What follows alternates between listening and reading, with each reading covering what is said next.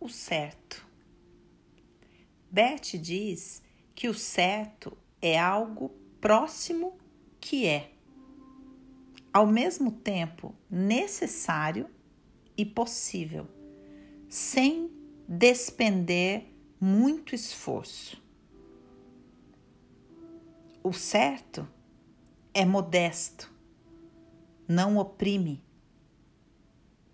Ele atua e depois silenciosamente se retrai de novo. Quando nos preocupamos, nos empenhamos em realizar algo que está muito distante, negligenciamos aquilo que está perto e que é nossa responsabilidade. O certo está estabelecido em valores. Quais são os seus valores? Diante de uma situação, você se olha e se pergunta: o que é certo? O que é a minha responsabilidade?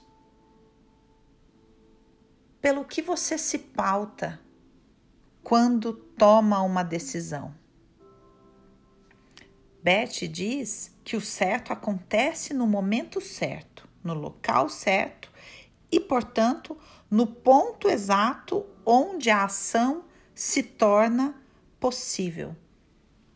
Muitas vezes nós nos frustramos porque insistimos, como crianças, a desejar o distante e assim negligenciamos aquilo que está perto e deixamos de fazer o necessário e de sermos necessários para o ambiente que nós compomos.